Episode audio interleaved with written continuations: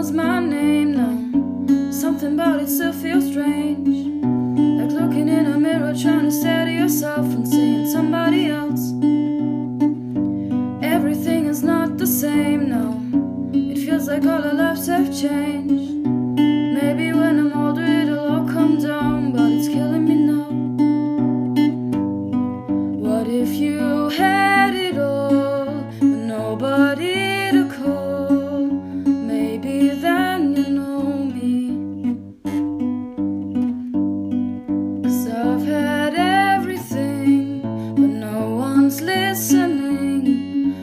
That's just fucking lonely.